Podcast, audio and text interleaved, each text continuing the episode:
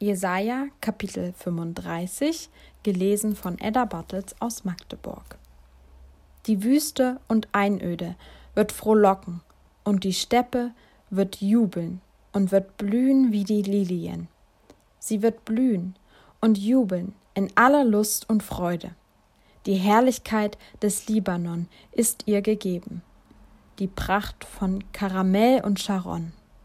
Sie sehen die Herrlichkeit des Herrn die Pracht unseres Gottes. Stärkt die müden Hände und macht fest die wankenden Knie. Sagt den verzagten Herzen, seid getrost, fürchtet euch nicht.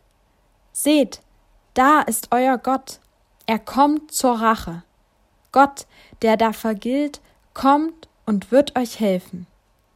Dann werden die Augen der Blinden aufgetan und die Ohren der Tauben geöffnet werden dann wird der Lahme springen wie ein Hirsch, und die Zunge des Stummen wird frohlocken. Denn es werden Wasser in der Wüste hervorbrechen und Ströme im dürren Lande.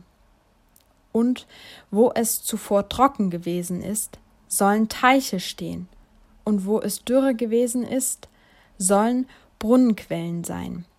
Wo zuvor die Schakale gelegen haben, soll Gras und Rohr und Schilf stehen. Und es wird dort eine Bahn sein und ein Weg, der der heilige Weg heißen wird. Kein Unreiner darf ihn betreten. Nur sie werden auf ihm gehen, auch die Toren dürfen nicht darauf umherirren. Es wird da kein Löwe sein und kein reißendes Tier darauf gehen.